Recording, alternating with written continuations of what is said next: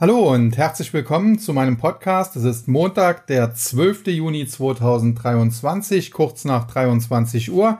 Die US-Börsen also mittlerweile geschlossen und nachbörslich gab es auch schon Quartalszahlen bei Oracle und äh, die Aktie war bereits im Vorfeld sehr stark unterwegs, hatte den Handel heute mit knapp 6% äh, plus verlassen und äh, nachbörslich geht es dann nach recht guten Zahlen weiter nach oben nachbörslich äh, teilweise ein Plus von über fünf Prozent. Am Ende ist das ein bisschen zurückgekommen, ein bisschen zusammengeschmolzen auf etwa 120 Dollar, was etwa so einem Plus von ja etwas mehr als drei Prozent entspricht. Und äh, Grund hierfür, wie gesagt, die Quartalszahlen. Ein Gewinn je Aktie von 1,67 Dollar erwartet war nur 1,57. Umsatz 13,8 Milliarden, leicht über den Erwartungen von 13,74 Milliarden. Allerdings muss man sagen, Oracle hat lange die Cloud verpennt, aber zuletzt doch deutlich aufgeholt, ist jetzt auch in gewisser Weise so etwas wie eine KI-Aktie und die sind aktuell ja sowieso gesucht und dementsprechend stark geht es nach oben. Beginnen möchte ich heute aber kurz mit dem Kryptomarkt, denn da gab es insbesondere in äh, der Nacht von Samstag auf Sonntag einen heftigen Ausverkauf, insbesondere bei sogenannten Altcoins. Bitcoin und Ethereum haben sich noch etwas besser geschlagen und der Grund hierfür sind weitere Attacken der amerikanischen Börsenaufsicht SEC, Securities and Exchange Commission. Und äh, zwar hat ja die äh, Behörde in der letzten Woche schon äh, die großen Kryptobörsen Binance und eben Coinbase verklagt.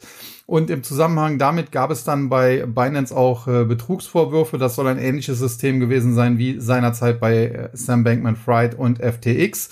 Allerdings muss man sagen, in der Vergangenheit, gerade im Zuge der Pleite von FTX, gab es ja schon so eine Art Bankrun bei Binance. Da wurden teilweise sieben Milliarden US-Dollar an einem Tag abgezogen und das konnte Binance locker verkraften. Also insofern äh, ist man hier definitiv nicht ganz so schlecht aufgestellt, wie das FTX war, die ja seinerzeit durch so einen Bankrun in Anführungszeichen in die Insolvenz geschlittert sind. Nichtsdestotrotz schwere Vorwürfe gegen äh, Changpeng Zhao, den Gründer und natürlich Binance selbst. Dann wird auch noch vorgeworfen, man habe Binance, das internationale Business und Binance US miteinander vermischt und so weiter und so fort. Das Ganze muss man dann am Ende auflösen und das für sich genommen sind natürlich schon schlechte News, aber es kam noch äh, schlimmer. Denn insbesondere wird auch beiden Kryptobörsen vorgeworfen, dass sie illegale Wertpapiere handelbar gemacht haben, sogenannte Securities im Englischen. Und äh, zwar sollen das einige Kryptowährungen sein. Insgesamt wurden mehr als 60 Stück genannt. Und es betrifft in erster Linie, und das so ein bisschen die Ironie dabei, sogenannte Proof of Stake Coins. Das heißt, die, die durch Staking gesichert werden und nicht wie bei Bitcoin beispielsweise äh, durch Proof of Work. Ja, ähm, das Ganze ist dennoch so ein bisschen wenig konsistent, muss man sagen, denn Ethereum, die Nummer zwei nach Bitcoin, hat ja kürzlich erst äh, im Zuge von The Merge äh, von Proof of Work, was man zuvor genutzt hat und was ja immer wieder kritisiert wird für einen zu hohen Energieverbrauch, auf Proof of Stake umgestellt und dennoch wird Ethereum beispielsweise von der SEC nicht als äh, Security erwähnt. Und generell gibt's ja auch noch den Prozess gegen Ripple XRP, auch das soll ja ein Security sein, so zumindest die SEC, nachdem man sich jahrelang nicht äh, dazu äußern wollte, ob man das Ganze als Security sieht und äh, deswegen hat man vor mittlerweile knapp drei Jahren eben Ripple, die Betreiberfirma dahinter verklagt, an der beispielsweise auch Google über Google Ventures beteiligt ist und war.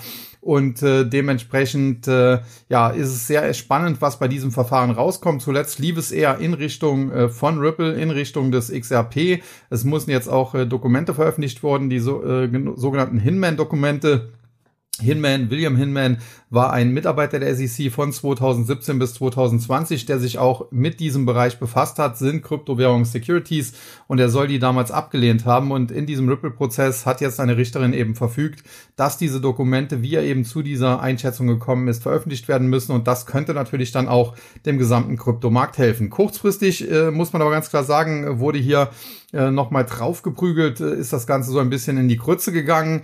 Es gibt da natürlich auch sehr viele, die schadenfroh sind. Insbesondere gibt es einen Clown namens äh, Burak, der im Internet gerne rumhetzt. Äh, dazu muss man wissen, der Typ hat früher bei Wikifolio mehrere Wikifolios gegen die Wand gefahren, hat dann ein Wikifolio auf seine Freundin eröffnen müssen, was er dann auch wieder an die Wand gefahren hat. Und heute spielt er sich als der große Rächer da auf und äh, wirft anderen dann vor, wenn sie äh, daneben gelegen haben, beziehungsweise äh, ist schadenfroh, wenn es da mit äh, Kryptos nach unten geht. Äh, das äh, kann man so leider nicht stehen lassen. Deswegen an dieser Stelle auch die Erwähnung. Mehr möchte ich zu dem Clown aber gar nicht sagen und auch seinen Twitter-Account gar nicht erwähnen. Äh, der Betreffende wird selbst wissen, wer gemeint ist und äh, das soll es damit dann auch, äh, ja, damit möchte ich es auf sich beruhen lassen. Fakt ist jedenfalls, es wird jetzt von vielen sogenannten, in Anführungszeichen, Experten gesagt, der Kryptomarkt ist tot, bestenfalls Bitcoin und Ethereum werden noch überleben, alles andere fällt auf Null. Das ist natürlich Quatsch, denn selbst wenn das Allerschlimmste passieren würde und diese ganzen Kryptos in den USA als Securities eingestuft werden würden und dann nicht mehr handelbar wären,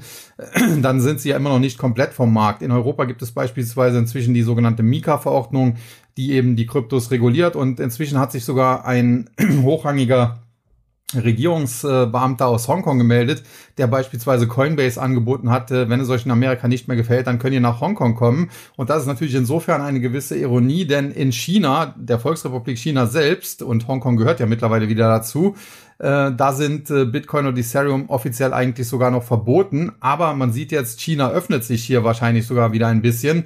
Man hat ja auch den E-Yuan, den, den man da einführen will als äh, staatliche Kryptowährung, wenn man so will. Und äh, dementsprechend äh, ja, muss man dann mal schauen, wie es weitergeht. In den USA formiert sich jetzt jedenfalls massiver Widerstand gegen Gary Gensler, den Vorsitzenden der SEC, der sich auch da teilweise in Widersprüche verstrickt. Wo er nichts für kann, ist äh, Coinbase, der Börsengang, glaube ich, am 14. April 2021 war es, wurde von der SEC genehmigt. Da kann man sich fragen, wie kann die denn einen Börsengang einer Firma genehmigen, die angeblich eine illegale Handelsplattform betreibt? Äh, das wäre schon zu hinterfragen, aber das äh, fällt noch nicht in den Zuständigkeitsbereich von Gensler. Aber was ganz klar darunter fällt, ist, dass er seinerzeit am MIT als Professor für Blockchain, äh, digitale Assets und so weiter gesagt hat, drei Viertel aller Kryptowährungen sind definitiv keine Securities, auch wenn man dort ICOs gemacht hat. ICOs kann man das eigentlich nicht nennen, weil es eben keine Wertpapiere in dem Sinne sind. Und er hat seinerzeit beispielsweise Algorand, eine Kryptowährung, Kürzel Algo, äh, explizit als hervorragendes Projekt bezeichnet, hat die Gründer gelobt und jetzt als äh, SEC-Vorsitzender verklagt er nun äh, beispielsweise Algorand, das sei ein illegales Wertpapier. Also das ist in sich nicht konsistent und da wird noch einiges äh, passieren, insbesondere auch vor Gerichten, denn man muss auch ganz klar eins wissen, die SEC ist die Wertpapieraufsicht und äh, da gibt's schon genug Streitigkeiten, ob die überhaupt für die Regulierung von Kryptowährungen überhaupt zuständig ist. Da streiten sich die Regulierungsbehörden in den USA ja schon seit längerer Zeit. Aber selbst wenn sie es ist, dann muss man sagen, die SEC kann natürlich Klage, Anklage erheben und so weiter, aber sie kann natürlich selbst keine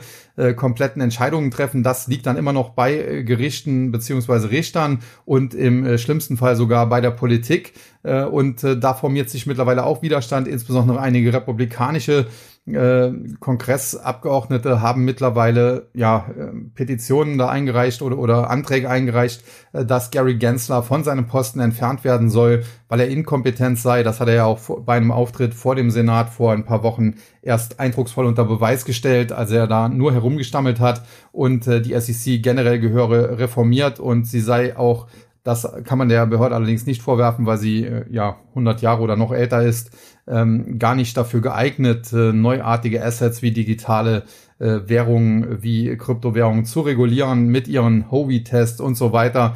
Das sei alles äh, altbacken und werde der modernen Zeit nicht gerecht und da müsse eine Reform her. Und das sagen ja auch viele aus der Kryptoszene, viele CEOs und so weiter, die sagen, ja, man versucht hier eine komplett neue Branche mit alten Mitteln zu regulieren und das geht eben auf Dauer nicht gut und das sehen wir eben jetzt. Also wie gesagt, der Kryptomarkt derzeit alles andere als stabil. Da gibt's richtig auf den Deckel und es gibt auch immer wieder Fragen, soll ich denn jetzt da reingreifen? Ich würde da noch vorsichtig sein, bis sich der Rauch etwas äh, gelegt hat, bis sich das etwas verzogen hat. Dann kann man aber gute Projekte, äh, gute Coins und Tokens einsammeln und nach wie vor gehört Polygon beispielsweise da ohne Zweifel dazu, egal was hier dieser Clown, den ich eben angesprochen habe, auf Twitter verbreitet. Ja, damit aber genug zum Kryptomarkt. Äh, heute mal, wie gesagt, etwas ausführlicher aufgrund der aktuellen Situation, aber zurück zum Aktienmarkt. Und da haben wir, wie gesagt, die US-Märkte mittlerweile geschlossen, aber heute äh, allesamt mit einem erheblichen äh, Kursgewinn. Der äh, Dow Jones, äh, der amerikanische Vorzeigeindex, wenn man so will, der Standardwerteindex mit einem Plus von immerhin 190 Punkten, knapp oder 0,56 Prozent, 34.066,33. Allerdings charttechnisch muss man sagen, hat sich die Situation zuletzt zwar etwas verbessert, verbessert, aber er schafft es halt nicht nachhaltig hier über die 34.200, 34.300 nach oben auszubrechen und das wäre eben nötig, um diese charttechnisch durchaus interessante Formation, die er da zuletzt ausgebildet hat, mal nach oben aufzuknacken und dann gibt's noch ein zweites Problem, denn so im Bereich ja, bei knapp 37.000, da gibt es noch äh, das bisher oder, oder ein bisheriges Hoch. Und äh, auch das müsste noch geknackt werden, um hier frisches Potenzial nach oben in Richtung 40.000 zu öffnen. Nichtsdestotrotz zuletzt lief es hier ganz gut und äh, die Marktbreite hat sich auch verbessert und dementsprechend muss man mal schauen, ob das am Ende nicht klappt. Die Verlierer Merck Co., Procter Gamble und Chevron. Merck Co., äh, ja, Pharma, Biopharma-Wert, wenn man so will. Die Aktie zuletzt etwas zurückgekommen, aber nach wie vor immer noch auf einem guten Niveau. Äh, tendenziell sind halt defensive Werte und dazu gehört der Pharmasektor nun einmal in äh, oder an Rallye-Tagen nicht so gesucht und dementsprechend die Aktie heute drittgrößter Verlierer mit einem Minus von 0,77 Prozent. Dann Procter Gamble, ähnliche Situation.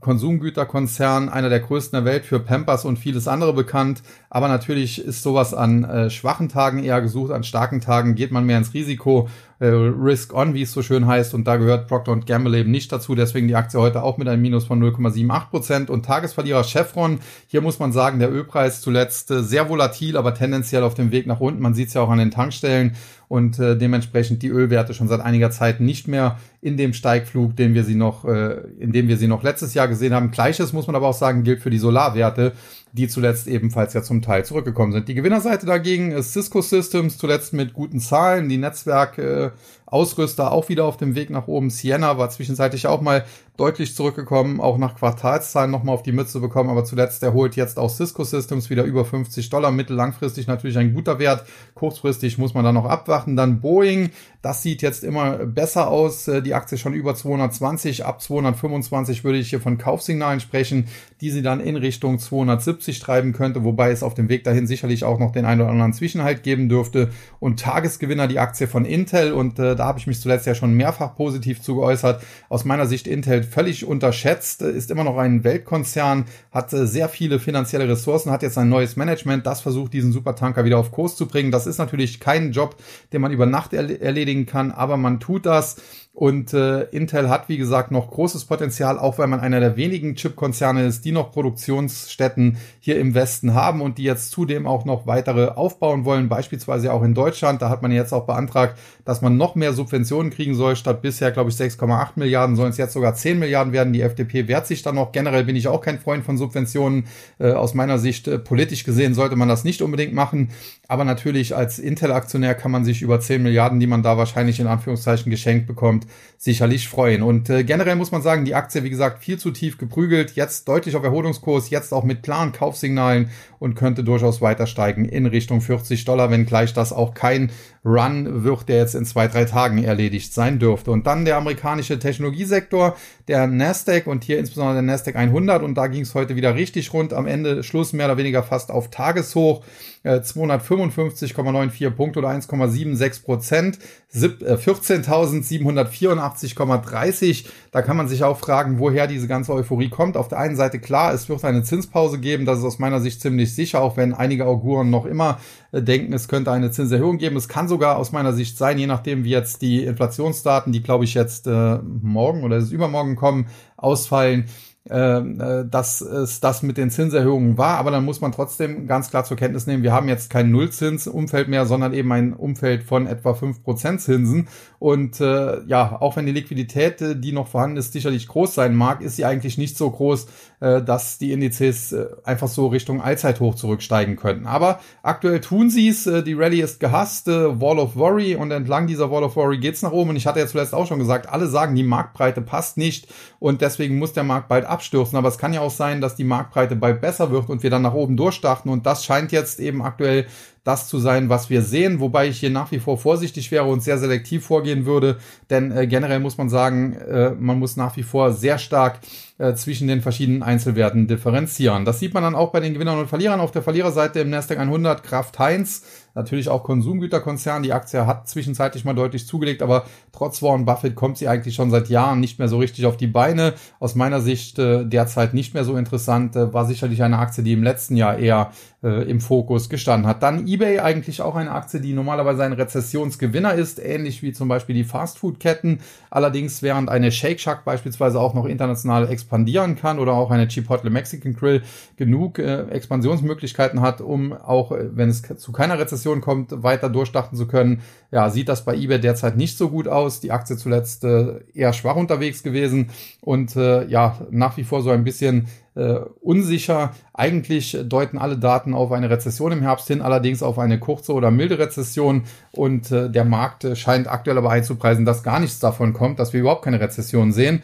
Und ob er damit am Ende richtig liegt, ob das nicht ein bisschen zu viel Optimismus ist, das muss man erstmal noch abwarten. Aber die Frage wird halt auch sein, von welchem Niveau aus korrigieren wir. Denn, denn es nützt ja nichts, wenn es am Schluss eine Korrektur um 15 Prozent gibt, wenn der Markt aber zuvor noch 20 Prozent nach oben durchgestartet ist. Also insofern Markttiming natürlich auch immer schwierig. Dennoch äh, würde ich jetzt nach wie vor nicht all in äh, gehebelt long da reingehen, weil dafür die Risiken einfach zu groß sind. Ja, und die Gewinnerseite Intel hatten wir schon besprochen, dann Airbnb jetzt auch mit frischen Kaufsignalen. Generell Tourismussektor läuft heute einer der großen Gewinner in den USA, auch Carnival, der Kreuzfahrtbetreiber oder auch andere Kreuzfahrtbetreiber wie Norwegian Cruise Line. Ich hatte zuletzt immer ja äh, mich eigentlich positiv zu der Branche geäußert, muss aber jetzt sagen, Carnival ist jetzt kurzfristig auch an so einer Art Kursziel angekommen. 15 Dollar, da könnte es auch mal ein bisschen konsolidieren, bisschen auch sich auspendeln, aber ich glaube, danach hat man noch weiteres Aufwärtspotenzial und selbst so eine Loser-Aktie wie in Deutschland, die TUI, könnte von dieser Reisesaison, die wohl großartig verlaufen wird im Sommer, nach dieser Corona-Zeit profitieren. Und der Tagesgewinner Broadcom,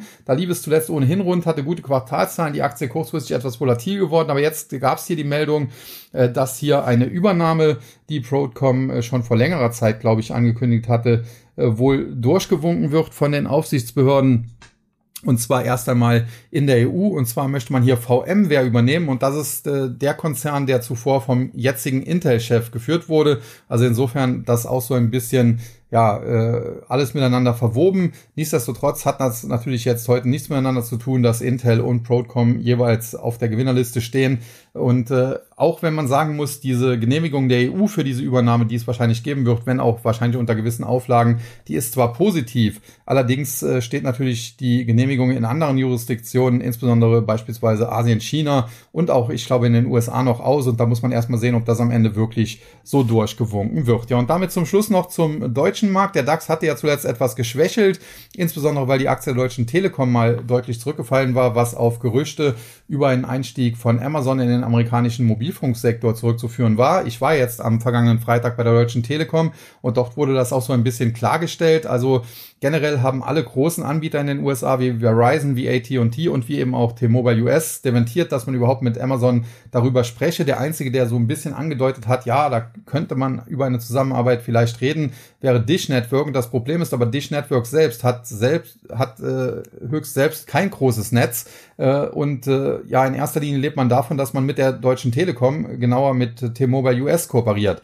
Und in den Verträgen ist aber jetzt vorgesehen, dass Dish Network zwar äh, da das Netz äh, von T-Mobile US nutzen darf, dass man es aber nicht äh, weiter äh, verkaufen, weiter lizenzieren darf. Und äh, dementsprechend würde eine Zusammenarbeit von Amazon und Dish Network eigentlich auch nicht so viel nutzen. Insofern ist das sicherlich alles ein bisschen übertrieben gewesen, insbesondere der Kurssturz bei der T-Aktie. Allerdings muss man eben auch sehen, dass die zuvor sehr stark unterwegs war und da haben einige vielleicht dann auch sehr schnell mal Gewinne mitgenommen. Aktuell jedenfalls heute stand die T-Aktie nicht im Fokus. Auf der Verliererliste hatten wir Vonovia mit einem Minus von 0,64 Prozent, leichtes Minus, nachdem sich die Immobilienbranche zuletzt etwas erholt hat, aber generell natürlich immer noch unter Druck steht. Dann Simrise da ist dir die Bewegung nach unten jetzt nicht so wirklich nachzuvollziehen. Da gab es sogar eher gute Nachrichten. Es könnte nämlich sein, dass Simrise äh, für relativ kleines Geld äh, den schwedischen Konkurrenten Swedencare übernehmen könnte und äh, dementsprechend ist das relativ ja wie soll man sagen, äh, komisch, diese Bewegung nach unten. Allerdings muss man sagen, noch ist die Aktie in so einer Trading Range 90 bis 110 Euro.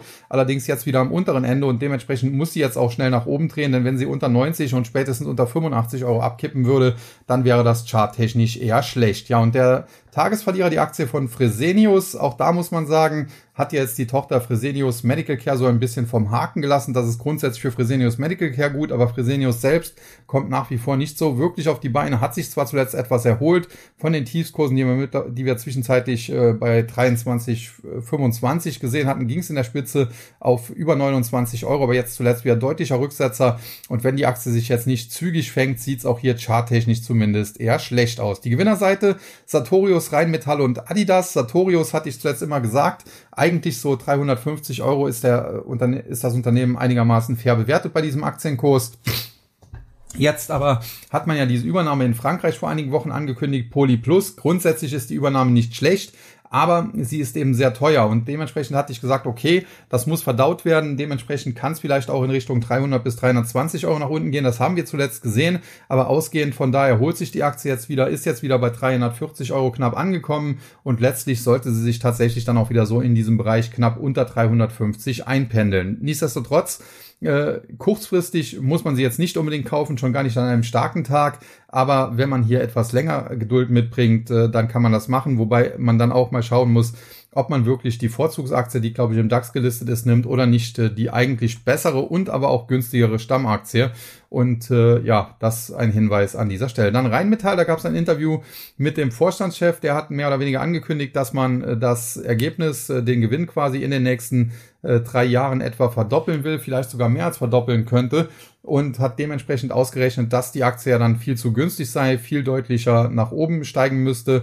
Äh, ohne dass es eine Auswertung der Bewertung geben würde, also nach wie vor KGV von etwa 11 bis 12, äh, müsste sich bei einer Gewinnverdopplung dann eben auch der Aktienkurs mehr oder weniger fast verdoppeln. Und das hat heute für gute Stimmung gesorgt. Rheinmetall natürlich immer so ein bisschen das Problem, dass man als Rüstungskonzern ein klarer Profiteur des äh, Ukraine-Kriegs ist und äh, dementsprechend ja, äh, ist das natürlich dann immer ethisch so ein bisschen eine Frage, ob man da investieren will. Und der Tagesgewinner Adidas, dort gab es äh, positive Nachrichten von Analystenseite, insbesondere das US-Geschäft äh, soll bald wieder besser laufen und äh, ein Faktor dafür könnte auch Lionel Messi sein, der jetzt bekannt gegeben hat, in die Major League Soccer zu Inter Miami zu wechseln, dem äh, Club, der unter anderem David Beckham gehört.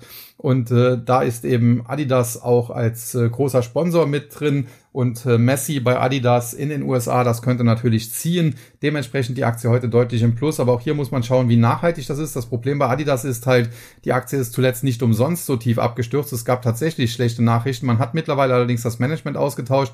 Der neue Chef äh, Björn Gulden kommt von Puma, war bei Puma zuvor eigentlich recht gut und vielleicht kriegt er es auch wieder hin, äh, Adidas in die Spur zu bringen. Allerdings muss man eben sagen, von den Tiefständen aus, die bei etwa 92 Euro lagen, hat sich die Aktie inzwischen fast schon wieder verdoppelt doppeln. Und das ist natürlich ein bisschen des Guten sehr, sehr viel, wenn man überlegt, dass fundamental das Ganze noch nicht mitgezogen hat. Aber das kann natürlich noch passieren. Dementsprechend, ich würde die Aktie jetzt nicht unbedingt shorten. Wer sie hat, kann sie definitiv halten. Aber ob man auf so einem Niveau noch einsteigen muss, das ist halt die Frage. Wenn es mal an einem Tag minus drei, vier, fünf Prozent runtergehen würde, dann wäre das aus meiner Sicht interessanter, als sie ausgerechnet an einem Tag zu kaufen, wo es, wie gesagt, mehr als fünf Prozent nach oben geht. Dann der MDAX heute mit einem Plus von gut 150 Punkten, 0,56 Prozent, 27.305,83.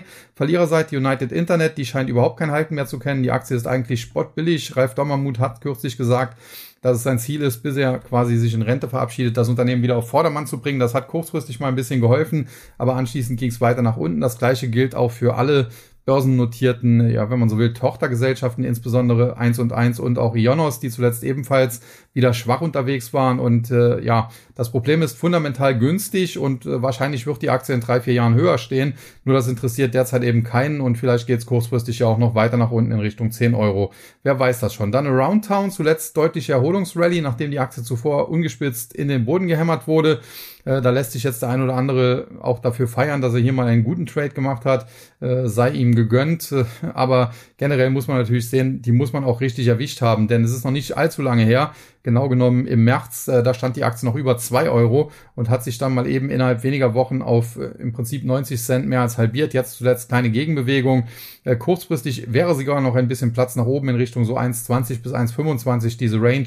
Aber dann sollte man hier auch Gewinne mitnehmen. Wobei Shorten ist natürlich dann sehr schwierig, äh, weil die Aktie ja schon so stark zusammengebrochen ist. Ob sich da noch Short-Chancen ergeben, das muss man dann sehen. Ja, und dann CTS Eventim heute unter Druck aufgrund von, äh, wie heißt der Typ, Jan Böhmermann, der hat da in seiner Neo-Magazin Royal oder wie das heißt im ZDF, äh, ich gucke mir den Quatsch da nicht an, äh, gegen CTS Eventim gewettert. Grundsätzlich äh, muss man sagen, was er da so alles gesagt hat, das ist äh, sachlich nicht falsch. Insbesondere CTS Eventim hat in Deutschland ein regelrechtes Imperium aufgebaut, an dem man nicht vorbeikommt, wenn man irgendwelche Konzerttickets und so weiter will und dementsprechend verdienen die auch gut. Nur prinzipiell ist das natürlich auch leg weitestgehend legitim. Man muss sagen, in der Vergangenheit äh, hat äh, CTS Eventim bei einigen Übernahmen, die man geplant hatte, Untersagungen durchs Kartellamt bekommen und hat dann einfach, ja, im Prinzip äh, diese Firmen hintenrum übernommen, indem man die Mitarbeiter abgeworben hat und so weiter. Das müsste man dann von Seiten des Kartellamts vielleicht mal unter die Lupe nehmen und generell könnte man natürlich fragen,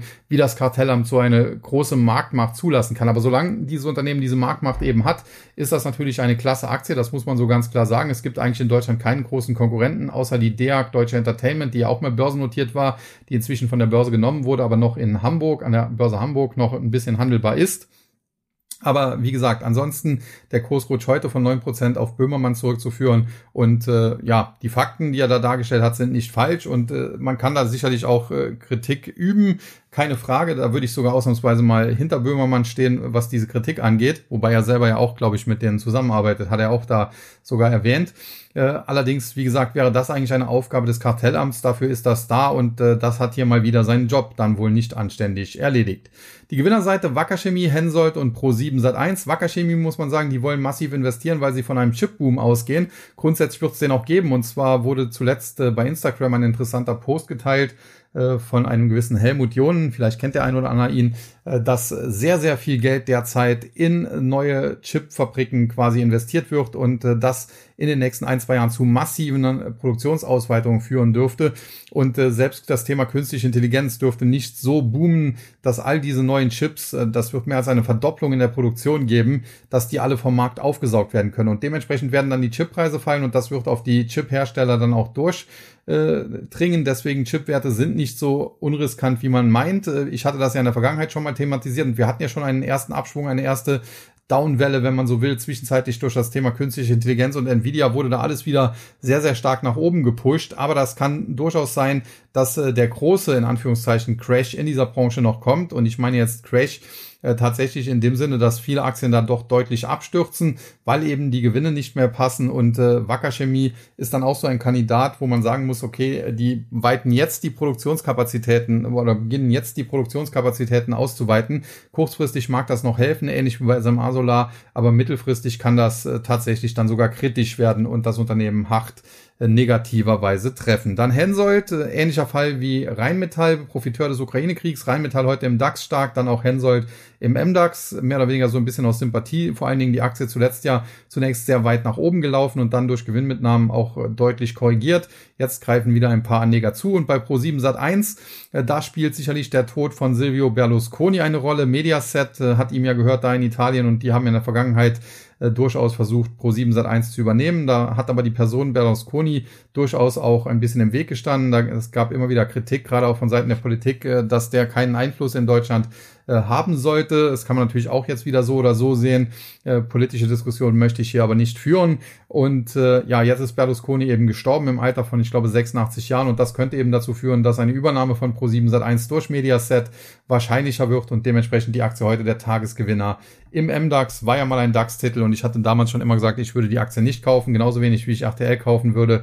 Und äh, dabei bleibe ich auch, was natürlich nicht heißt, dass solche Aktien kurzfristig nicht mal nach oben steigen können. Ja, dann zum S-DAX, heute ein Plus von knapp 90 Punkten, 0,67 Prozent. 13.520,58. Das sieht charttechnisch auch wieder deutlich besser aus, muss man sagen. Äh, der Index müsste jetzt halt noch über die Marke von 14.000 ansteigen. Dann hätte er äh, problemlos direkt mal Platz bis 15.000 und anschließend äh, könnte man sogar langsam das Allzeithoch wieder ins Visier nehmen. Also das sieht gar nicht mal so schlecht aus. Auf der Verliererseite hatten wir heute Auto One Group oder Auto 1 Group. Die Aktie zuletzt sehr gut gelaufen. Heute gab es ein paar Gewinnmitnahmen. Prinzipiell sieht das aber noch ganz gut aus. Und der Trigger hier war sicherlich die amerikanische Carvana, die im Prinzip so gut wie pleite ist. Da hat heute ein Shortseller sich auch zugeäußert, Carisdale, die, die vor ein paar Wochen auch mal äh, C3IE unter Druck gebracht haben. Und äh, die haben jetzt geschrieben, okay, Carvana ist eigentlich ein schlechtes Unternehmen mit sauhohen Schulden, äh, das im Prinzip heute schon insolvent ist. Und äh, ja, man hat hier auf stark fallende Aktienkurse gesetzt. Äh, die Aktie ist zuletzt aber durch die Decke geschossen, weil eben schon so viele Short waren. Jetzt ist sie zuletzt ein bisschen zurückgekommen. Und äh, Carvana war wahrscheinlich der Trigger für Auto 1 Group, weil das so ein etwas ähnliches Geschäftsmodell ist. Nicht ganz vergleichbar, muss man auch ganz klar sagen, aber da suchen Anleger ja immer so ein bisschen.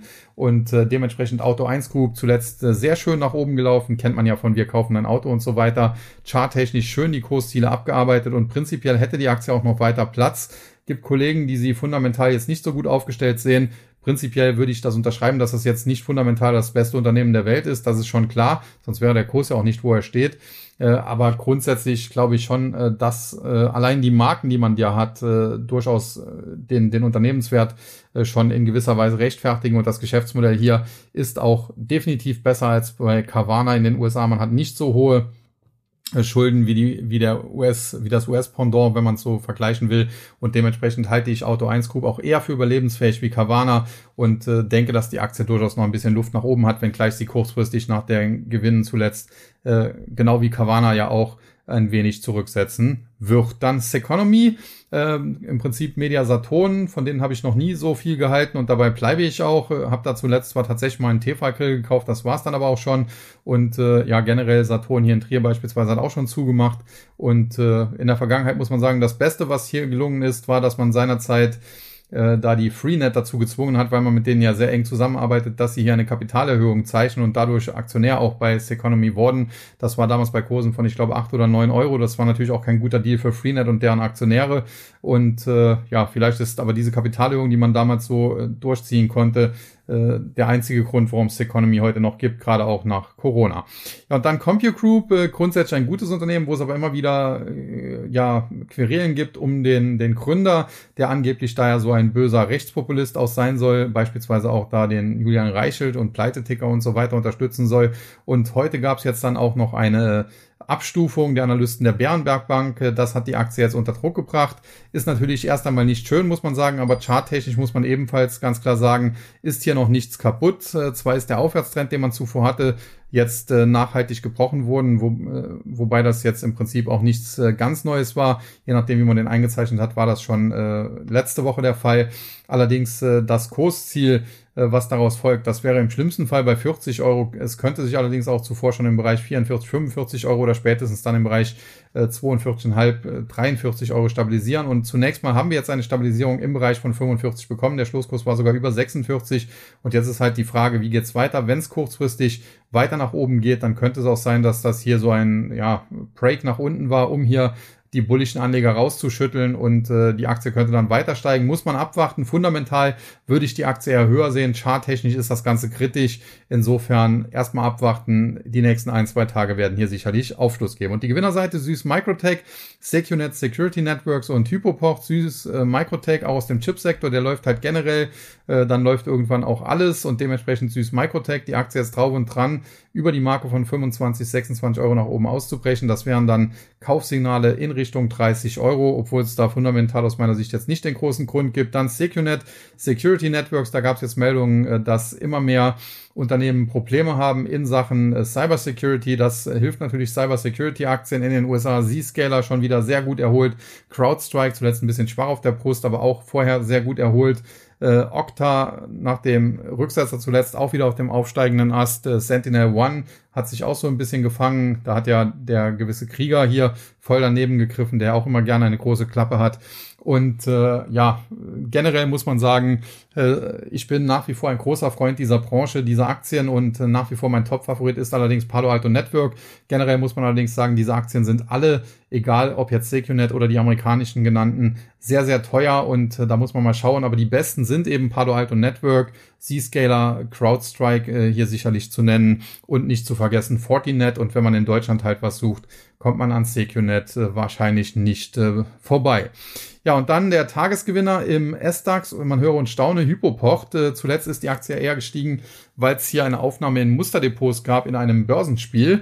Aber obwohl der Immobilienmarkt nach wie vor nicht äh, rund läuft und Hypoport das auch zuletzt selbst nochmal gesagt hat, dass man noch nicht wieder äh, in, in, äh, in einem Boom hineinkommt, äh, scheint äh, der Aktie das egal zu sein. Da scheinen Anleger darauf zu setzen, dass sich das bald ändern wird. Die Aktie ist zuletzt über die Marke von 150 Euro nach oben ausgebrochen, hat ein charttechnisches Kaufsignal in Richtung 180 geliefert. Der Rücksetzer, den wir gesehen haben, war ein klassisches Pullback und dementsprechend hat die Aktie jetzt eigentlich Luft auf 180, vielleicht sogar 185 Euro, egal ob man das äh, fundamental jetzt erstmal sinnvoll äh, finden mag oder eben nicht. Ja, und dann noch der TechDAX, äh, heute mit einem Plus von knapp einem Prozent, 31,61 Punkte, 3230 glatt. Auch hier sieht der Index generell nicht schlecht aus, wenn gleich frische Kaufsignale es erst gibt, wenn es über 3350 gehen würde. Dann allerdings hätte man gleich richtig Luft nach oben und könnte wahrscheinlich in Richtung 3750 beziehungsweise zurück an die bisherigen Hochs in Richtung 3950 nach oben durchstarten. Die Verliererseite Telefonica Deutschland Holding, natürlich klassischer Dividendenwert, der bei Risk On nicht unbedingt gesucht wurde. United Internet und Compute Group haben wir schon besprochen und die Gewinnerseite Sartorius ebenfalls schon besprochen, Atran und Hensoldt, Hensoldt ebenfalls schon besprochen, bleibt nur noch Atran, im Prinzip äh, ja im Tech DAX durch die Übernahme von Adva Optical und generell muss man sagen, die Aktie ist zuletzt tief gefallen, weil eben Netzwerkausrüster unter Druck geraten sind, weil hier die Geschäfte nicht rund liefen. Hatte eben ja schon Sienna oder auch Cisco in diesem Zusammenhang besprochen. Das traf natürlich dann auch Atran. Aber zuletzt Wettenanleger eben verstärkt darauf, dass es auch hier wieder besser laufen wird und dementsprechend Atran auch schon seit den Tiefs, äh, die wir vor wenigen äh, Wochen erst gesehen haben, da Mitte Mai bei etwa 7,50 Euro um 20 Prozent erholt. Man muss allerdings sagen, die Aktie ist zuvor mehr oder weniger innerhalb von Tagen äh, von 13,50, 14 auf im Tief eben da 7,50 Euro abgestürzt, hat sich also fast halbiert. Und insofern, selbst wenn die Aktie jetzt weiter steigen würde auf 10 oder gar 12 Euro, dann wäre hier für die Anleger, die ja seit, seit vier, sechs Wochen oder halt noch länger drin sind, noch nicht viel gewonnen. Insofern, äh, die Rallye mag kurzfristig noch ein bisschen weitergehen. Es wird aber ein steiniger Weg und äh, dass die Aktie über 13, 50, 14 steigt, das kann ich mir aktuell definitiv nicht vorstellen und äh, selbst die 10 Euro Marke wird schon schwierig. Also insofern, ja, wer die Aktie hat, äh, kann sich jetzt ein bisschen freuen, dass die Verluste etwas geringer geworden sind, aber ich würde jetzt hier nicht darauf wetten, dass es hier zu einer nachhaltigen, kompletten Erholung wieder kommt. Ja, und dann bin ich auch schon fast am Ende, wobei ich am Schluss noch auf die türkische Lira ein bisschen eingehen wollte, denn ich hatte äh, vor ja, Wochen oder Monaten schon in meinem Stream, in meinem freien Stream bei äh, Stocks 3 darüber berichtet und hatte gesagt, dass es ein klassischer Short, äh, die türkische Lira wird weiter abstürzen. Damals war der Kurs, glaube ich, noch bei glaube 11, 12 am Anfang, äh, später dann 14, 15 und mittlerweile muss man sagen, steht der Kurs, wenn man sich das anschaut, türkische Lira nein, andersrum, US-Dollar in türkische Lira äh, steht er bei 23,67, beziehungsweise wenn man das Ganze mit Euro sich anschaut, auch nicht äh, besser. Da steht sogar bei 25,50 etwa. Also da sieht man äh, bitterböser Absturz der türkischen Lira. Kein Wunder bei der politischen Lage in der Türkei. Und ich wurde jetzt hier allerdings immer wieder gefragt, äh, ja, wie kann man denn darauf setzen? Und das Problem ist halt, ich hatte in der Vergangenheit äh, Derivate genannt, äh, K.O.-Zertifikate, die wären auch sehr gut aufgegangen. Problem ist nur, äh, die Emittenten können sich da kaum mehr absichern. Und es ist auch relativ klar, wohin es übergeordnet geht, nämlich nach unten. Und dementsprechend äh, sind diese Zertifikate mittlerweile alle aus dem Handel genommen worden, gekündigt worden, aufgelöst worden. Und äh, ja, da gibt's jetzt kaum noch Möglichkeiten. Es gibt jetzt noch die Möglichkeit, direkt über Forex zu gehen. Das ist aber sehr, sehr ja, schwierig, muss man sagen, und äh, sollten nur Anleger machen, die auch über entsprechende Erfahrung verfügen, wobei man bekommt auch, auch keine Zulassung, wenn man nicht äh, entsprechende Erfahrungsnachweise hat. Und die andere Alternative wären eben CFDs und da gab es dann heute eben auch die Frage, äh, ich kenne mich da jetzt ganz ehrlich gesagt, weil ich CFDs nicht nutze, besonders aus, welcher CFD-Anbieter sowas überhaupt im Programm hat. Aber Fakt ist, wenn es einer im Programm hat, dann auch hier sehr vorsichtig sein, denn wenn man hier Positionen overnight hält, dann kann es sein, dass hier sehr, sehr hohe Kosten anfallen und äh, die dann die Gewinne, die man womöglich macht, dann auffressen können. Und dementsprechend ist das sehr, sehr schwierig, da zu spekulieren. Ich würde da nach wie vor dazu raten, das Leuten zu überlassen, die sich äh, sehr, sehr gut im Devisen, äh, mit Devisenspekulationen auskennen. Aber nichtsdestotrotz muss man ganz klar sagen, äh, die türkische Lira, das äh, läuft derzeit alles andere als gut und äh, der Wahlsieg von Erdogan hat da sicherlich auch nicht geholfen. Ja, das soll es äh, an dieser Stelle gewesen sein. Heute, wie gesagt, am Eingangs ein längeren, äh, ja, längeren äh, Statement zum Kryptomarkt. Äh, dann, äh, wie immer, alle Aktienmärkte mit Gewinnern und Verlierern besprochen. Nachbörslich, äh, die Zahlen von Oracle waren gut. Dementsprechend mal schauen, was da morgen kommt. Wenn die Inflationsdaten, die, glaube ich, morgen kommen, jetzt nicht äh, horrend ausfallen und davon gehe ich nicht aus. Ich gehe sogar eher davon aus, dass die einen Tick besser sein könnten äh, als erwartet, äh, dann denke ich, dass der Aktienmarkt, äh, der, der Nasdaq 100 vielleicht auch noch die 15.000er oder sogar die 15.200er Mark in Angriff nimmt. Man muss aber schon ganz klar zur Kenntnis nehmen, äh, dass zuletzt ja der Anstieg schon ein bisschen quälender geworden ist, äh, nachdem zuvor ja mehr oder weniger Apple, Microsoft und die ganzen Big Techs den Markt äh, nach oben gezogen haben, haben es jetzt viele andere Werte auch so ein bisschen getan, aber es läuft äh, durchaus etwas quälender, wenn gleich natürlich im Index immer noch Dynamik drin zu sein scheint. Ja, das soll es für heute gewesen sein. In diesem Sinne äh, hören wir uns dann am kommenden Freitag wieder. Das ist dann, glaube ich, der 16. Juni. Und bis dahin verabschiede ich mich wie immer an dieser Stelle und sage Tschüss und Bye bye. Es verabschiedet sich Ihr, euer Sascha Huber.